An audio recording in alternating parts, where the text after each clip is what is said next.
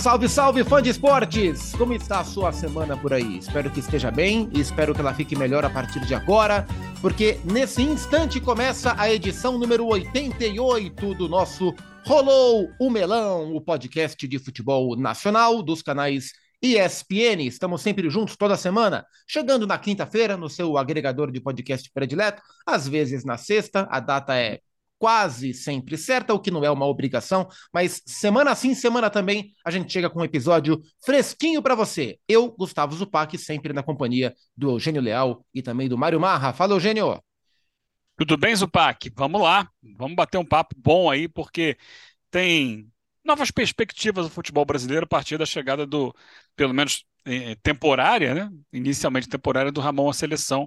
Vamos discutir um pouquinho sobre isso. É isso, um tema muito importante. A gente grava essa conversa no dia 15 de março, daqui a 10 dias, né? Pela data de hoje. A seleção faz o seu primeiro amistoso pós-Copa do Mundo, ainda com técnico interino, com Ramon Menezes contra Marrocos, e a gente vai falar sobre isso. Vai ou não vai, Mário Marra? Ah, eu espero que sim, Zupac, porque a gente tinha combinado. Prazer estar com você, com o Eugênio, mas tem mais coisa para a gente falar também. Tem F5, é sempre um bo muito bom estar com vocês e com os nossos queridos ouvintes. É isso, o fã de esporte já está acostumado, ele curte, ele adora o Rolomelão, ele faz parte dessa seita chamada melonismo, né? Então nós fazemos parte do melonismo que vai espalhando e difundindo a cultura do melão, da fruta e do podcast Brasil afora. O Eugênio, é o ramonismo. O ramonismo ele tinha qual característica? Porque assim, o, o, Vasco chegou a liderar o Campeonato Brasileiro com o Ramon como técnico. É, não me lembro qual era o técnico que havia caído antes do Ramon, é, mas ele assume interinamente. É, e o Vasco desinvesta a ganhar jogos. O Vasco assume a ponta do Campeonato Brasileiro numa fase inicial do campeonato. É, e aí cria-se o termo Ramonismo. Quais são as suas lembranças em termos de características daquele período, que não é tão distante assim, convenhamos, né? Não, não. Foi, vou te dizer com precisão, é, em 2020. Isso, pandemia, auge de pandemia, isso. Ele foi, ele tinha sido auxiliar técnico do Vasco antes. Se não me engano, era o Abel Braga o técnico que que estava eh, no comando do time do Vasco antes que ele assumisse. Né? E, mas ele teve um tempinho para trabalhar o time antes da estreia do Campeonato Brasileiro, naquela ocasião. E o que acontece? Ele conseguiu dar uma, dar uma cara. O Vasco tinha uma ideia de futebol. E isso, é, como ele teve um tempinho antes do brasileiro, no início do Campeonato Brasileiro, deu o resultado. Só que o Vasco não tinha elenco para manter aquilo ao longo de toda a competição. A gente sabe que os times começam ali ainda com algumas dificuldades e vão se acertando. É, e muita gente se iludiu com o fato de que o Vasco chegou a liderar. O Vasco não tinha time para liderar o campeonato. E aí, quando vieram os primeiros tropeços, a primeira oscilação chegou e o Ramon foi colocado como culpado Quer dizer, a, a, culpa dele foi de ter feito bem o trabalho, de ter dado um resultado acima do esperado antes do que era o correto, né? Do que a, a lógica do futebol dizia.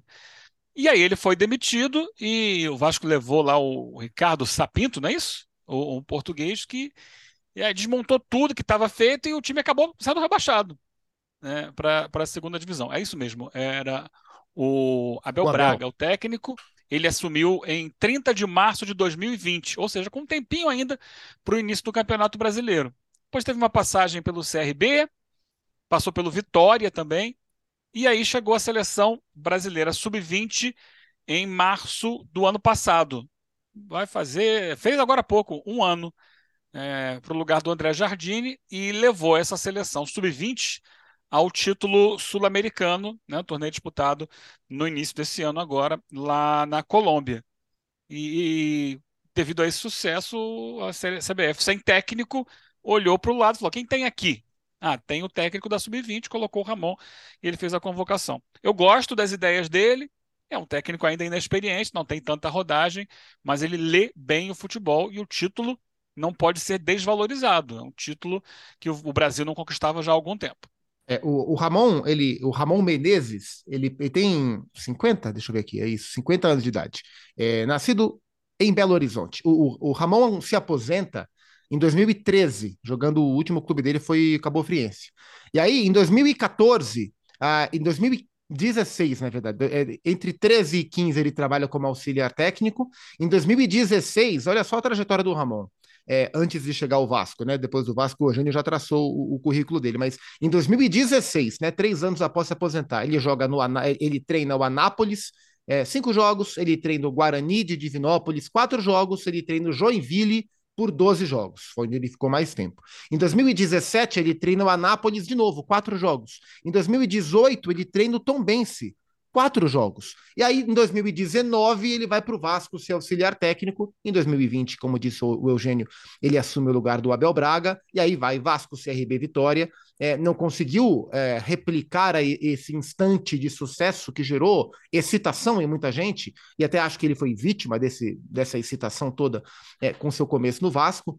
E aí, quem diria, Mário Marra, que o primeiro jogo do Brasil pós-Copa do Mundo seria o técnico com esse currículo, um currículo tão curto. Ramon Menezes, que começou, para quem não se lembra, né, porque todo mundo lembra do Ramon, jogador do Vasco, jogador do Fluminense, jogador do Vitória. O Ramon começou no Cruzeiro, né, Mário Marra? Sim, eu me lembro muito bem do Ramon. Ramonzinho, na época, né? Jogou no Galo também, jogou nos dois.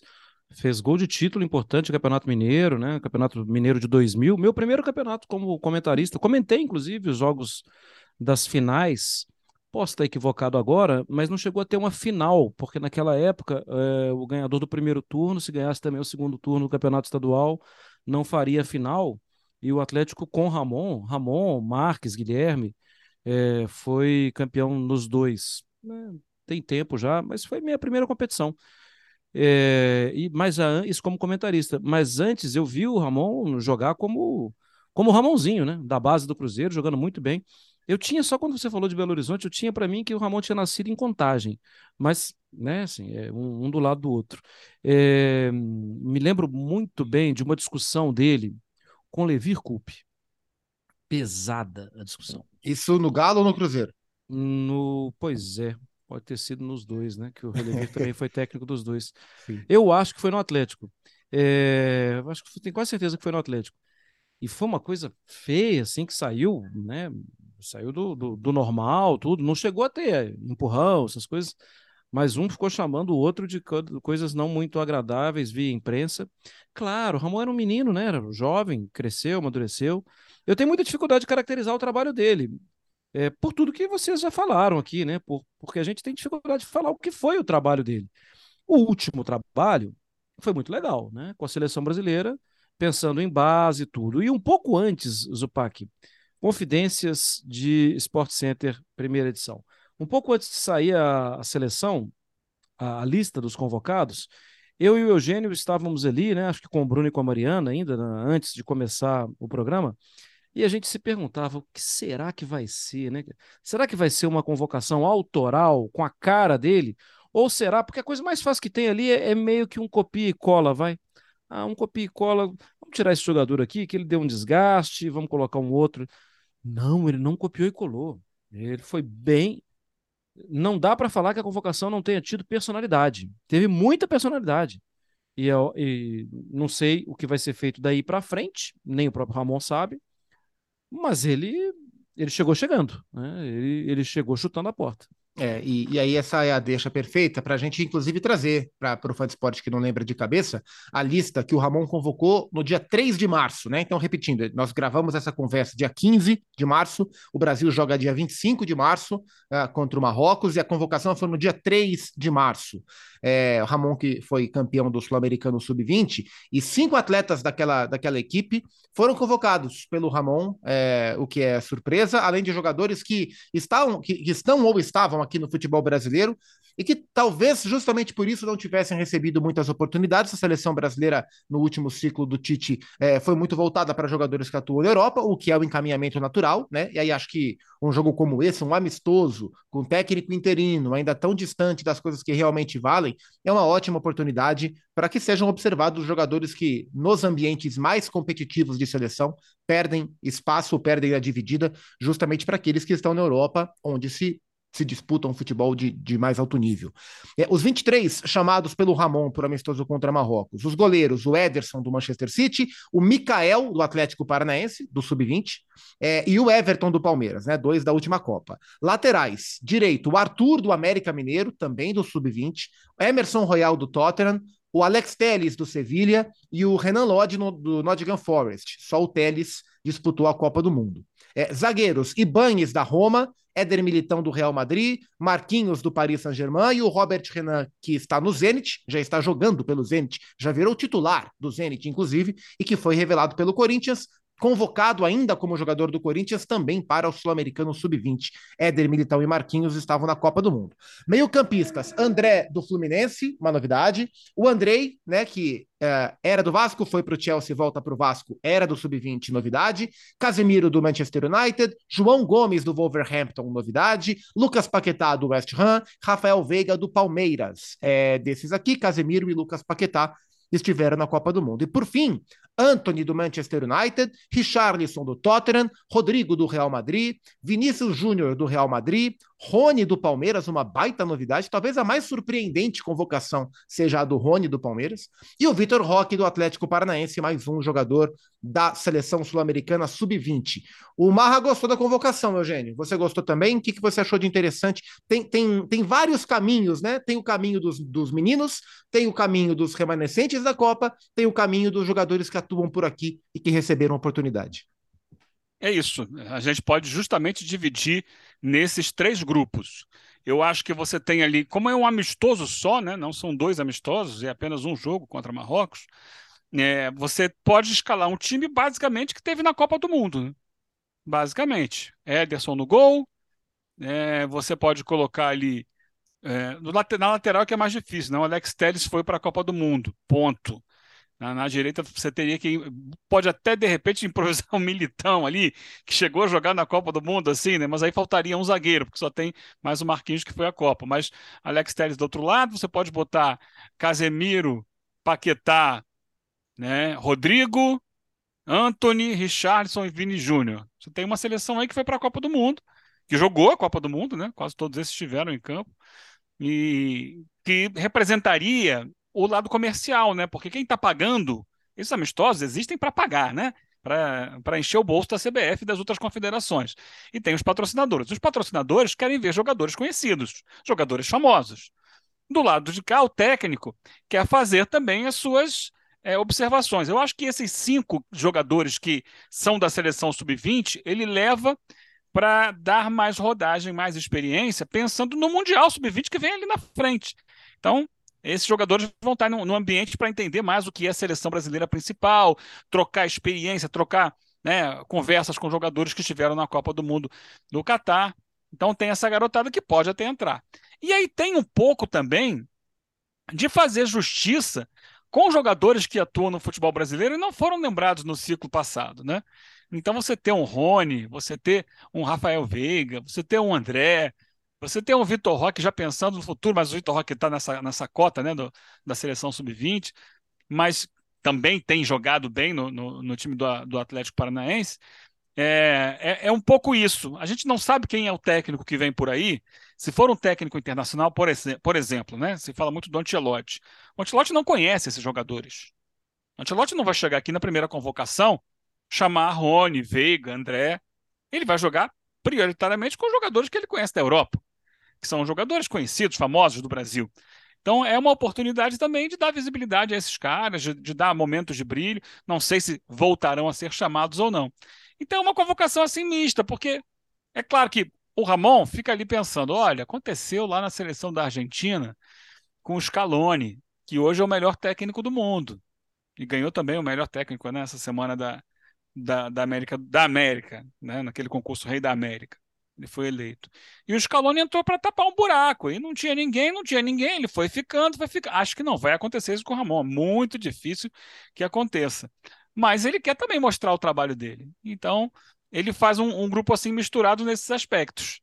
É claro que se ele sonha em um dia permanecer na seleção principal, ele vai precisar ganhar ali na frente o Mundial Sub-20. Aí ele já vai ter um, um argumento maior. Olha, ganhei o Mundial Sub-20, que não é nada fácil. Mas por enquanto, é, é isso. é, vai atender aos patrocinadores, vai atender a ele mesmo no projeto de ganhar o sub-20 e vai fazer justiça com jogadores e torcedores né, de clubes brasileiros que não viram seus atletas convocados recentemente. Se o, se o Scaloni é, é, é, um espelho, a gente pode ter uma troca do Ramonismo pela Ramoneta, né? Tivemos Escaloneta, né, que era o time do, do Scaloni.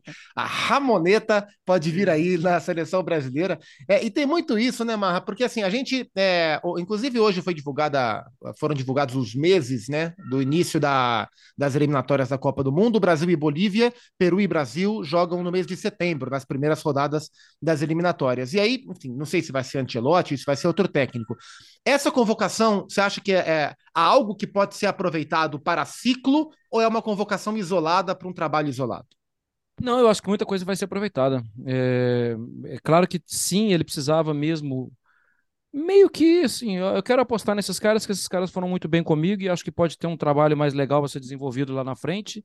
E aí eu tô falando dos jogadores que foram campeões, campeões com ele agora recentemente é, no Sul-Americano, mas eu acho que tem muita coisa que pode ser aproveitada. Também tem um outro lado. Também tem um lado de que assim, eu tenho dificuldade de entender. É, o, o scout do mundo inteiro joga o nome do Bremer para cima. Aí ele sai do Torino, vai para a Juventus, da Juventus ele vai, disputa uma Copa do Mundo, ele chega a jogar a Copa do Mundo e ele não está na lista. Sim, ah, o scout todo mentiu, mas o meu faro me diz que é outra coisa. Eu não gosto desse tipo de coisa. Aí é muito autoral pro meu gosto, sabe? Aí é muita personalidade pro meu gosto. Acho que a gente tem que se render às métricas que existem no mundo inteiro e que apontam esse cara como um cara, assim, jovem, que já tem experiência em, em minutos, eu sei, mas em jogo de Copa do Mundo. Aí você vai e. Não, vou levar um outro. Eu não concordo, né? Assim, é personalidade demais, meu gosto. Assim, a relação também do, do Bruno Guimarães. É curioso pensar que o Newcastle não ganha jogos com ele e perde jogos quando ele não tá. Ah, ele não tá na minha lista. Ah, cara, vamos mandar para frente, né? Assim, vamos valorizar todo o trabalho que foi feito também. Martinelli com... também, né? Martinelli. É... ah, não vou levar o Gabigol, não vou levar o Pedro. Assim, cara, assim, uma boa. É... Men menos, né? Menos. Eu acho que não tem necessidade disso e isso acaba criando um olhar assim, para quê? Para que isso? Não tem nada, absolutamente nada contra levar o Andrei, levar o Arthur, levar os meninos. Os meninos, é legal ver isso. Agora, você vai rasgar completamente um trabalho que tem sido que, que, que os outros estão fazendo? Não, não, tem jeito, isso não, não, não cai bem. Mas entendo que muita coisa vai ser aproveitada. Bastante coisa vai ser aproveitada. É, e é muito legal ver o João Gomes ter oportunidade, que já poderia ter, né? Já é um jogador que poderia. É que surgiu, assim, explodiu tarde no futebol nacional como um todo, mas já poderia ter tido a oportunidade é, de, de, ser convocado. Tirando isso, né? Assim, é, realmente fica para mim essa coisa meio, assim, é, eu não sei se revanchista, não sei se bastante autoral, tal, mas para mim essa coisa é desnecessária existiam, existem bons nomes que merecem uma sequência, que não pode respingar em cima de Martinelli, em cima de Bremer, em cima de Bruno Guimarães, uma desclassificação em Copa do Mundo, o Pedro. Acho isso bobagem. É, eu me lembro que na primeira convocação depois da Copa do Mundo, de, de 18, é, o Tite não chamou o Gabriel Jesus. É, e aí o mundo caiu em cima da cabeça dele, né? Com a, com, a, seguinte linha de raciocínio: que como o Gabriel Jesus passou a Copa inteira sem, sem marcar um gol sequer, inclusive também não marcou na última, né? Se machucou é, e ele era o centroavante, foi uma das grandes frustrações que o Tite queimou o Gabriel Jesus, mas no fundo não, o Tite estava só preservando ele, sempre fez parte do ciclo. Eu acho que isso se aplica. É, é o momento de transição, né? E eu acho que está muito claro que, não sei exatamente o Bremer, mas jogadores como Bruno Guimarães e como Martinelli, principalmente, esses caras estão no ciclo. De qualquer técnico que assuma a seleção brasileira. Acho que qualquer técnico do mundo que assumir a seleção brasileira pensando numa Copa do Mundo daqui a três anos e meio, vai cogitar, vai ter dentro do seu radar o Bruno Guimarães e o Martinelli pelo menos, né? A não ser que ele seja um técnico muito incompetente. Então, acho que essa convocação ela diz muito pouco ou quase nada sobre, sobre o ciclo. É, ela usando pela, uma, pelas últimas vezes né, os termos do Tite, ela oportuniza para jogadores como João Gomes, como Rafael Veiga, como outros. Acho que a, a não convocação quer dizer nada. A convocação ela, ela tem algum sentido. É, e eu queria ouvir vocês dois sobre o Rony. É, porque, assim, tecnicamente, o Rony nunca, nunca, nunca, nunca foi um jogador cogitado para a seleção brasileira. E aí o Rony aparece. É um reconhecimento, é uma homenagem, é uma chance que ele jamais teria ou terá com outro tipo de técnico internacional? Como é que vocês dois veem essa, essa inusitada, né? Super. O Brasil uh, discutiu durante muito tempo entre Gabriel, Pedro e até o Hulk. Qual o centroavante jogando aqui deveria ser convocado? E é isso que o centroavante, que hoje ele é, né? Brasileiro convocado para essa oportunidade, é o Rony do Palmeiras. Queria ouvi-lo sobre ambos. Então, vamos lá, Eugênio, deixa eu começar daqui. É...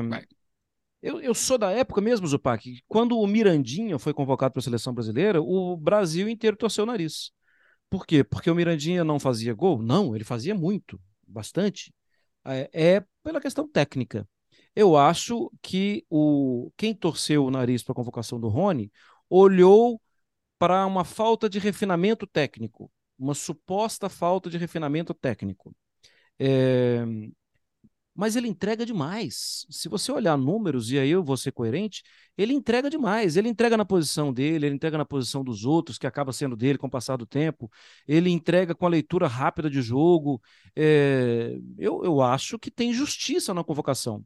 Agora, eu não sei se ela vai ter sequência. Eu acho que ele, não sei se ele vai jogar, mas se ele jogar, ele vai ter que escrever rapidamente uma história dele ali.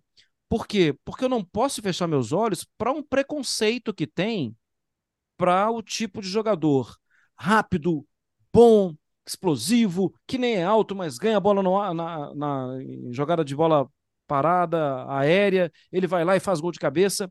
Entretanto, ele não é tão refinado tecnicamente. Existe um preconceito no Brasil com relação a isso. É, ele vai ter que arrebentar para ter sequência dando a minha resposta, eu acho que, é justa a convocação, porque ele fez por merecer. Refinamento técnico, realmente, daquele jeito maravilhoso, bem envelopado, tudo, não tem. Mas ele entrega. Para mim, já é suficiente. Eu acho que essa busca por um tal refinamento técnico ela atrasa um pouco a vida do, do, do torcedor e do futebol brasileiro como um todo, né? Ah, tem que, tem que jogar bonito, tem que dar um toque de, de categoria na bola, saber tocar de letra, dar um calcanhar, um drible curto. E o futebol, é, ele exige outras é, qualidades. Uma bicicleta, por exemplo. Desculpa. Engasguei aqui. Mário Barra engasgou o Eugênio com a bicicleta. É, por essa ninguém esperava, hein? É isso.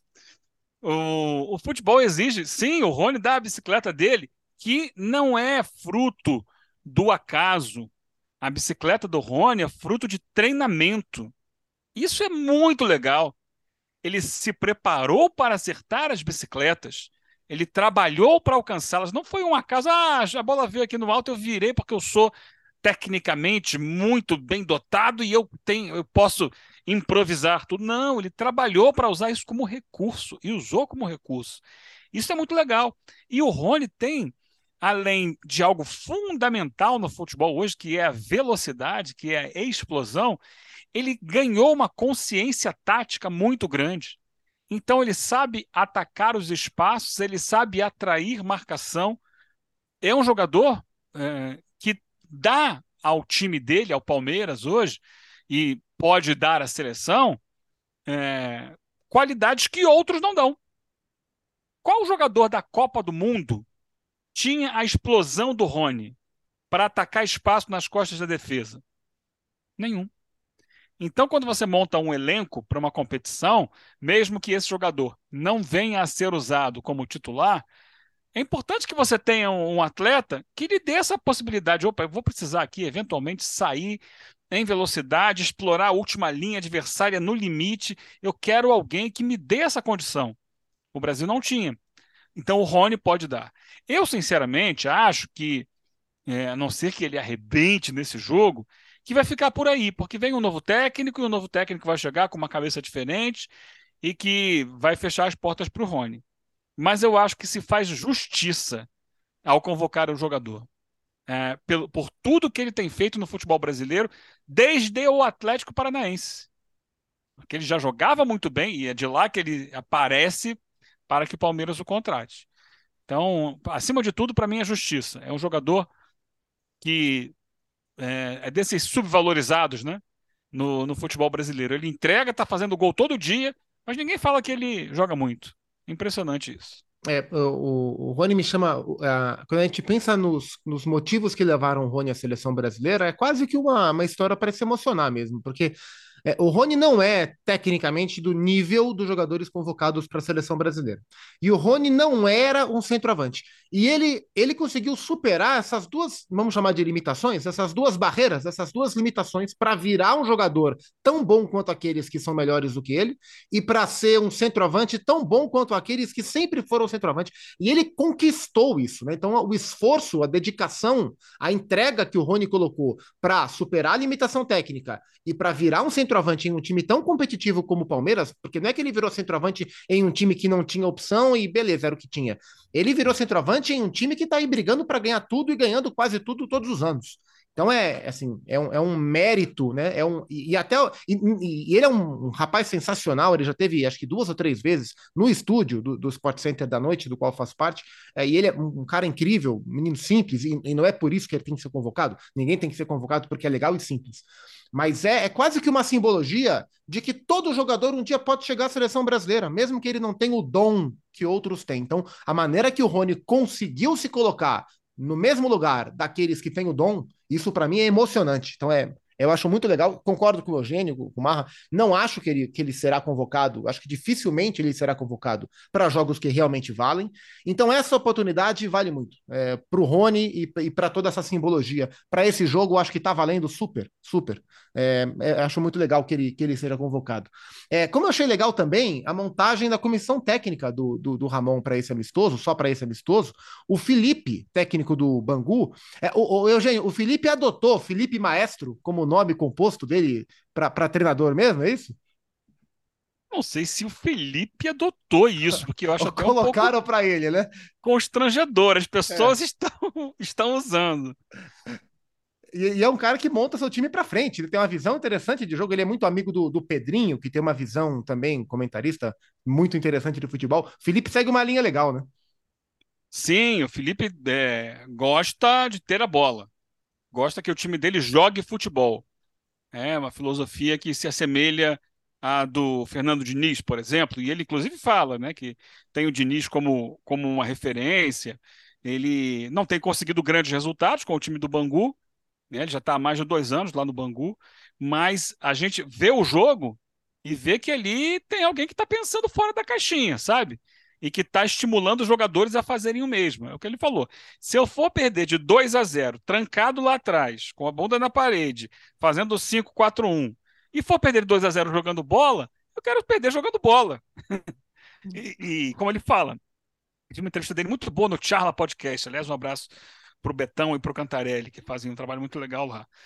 E ele dizia: você, quando começa a jogar bola de criança, você não, não vai para a pelada na esquina ou no campinho do, do condomínio para ficar na defesa, né? Você quer ter a bola. Você vai se divertir quando você tem a bola. E é o que ele propõe para os jogadores do Bangu. Tenham a bola, divirtam-se jogando bola.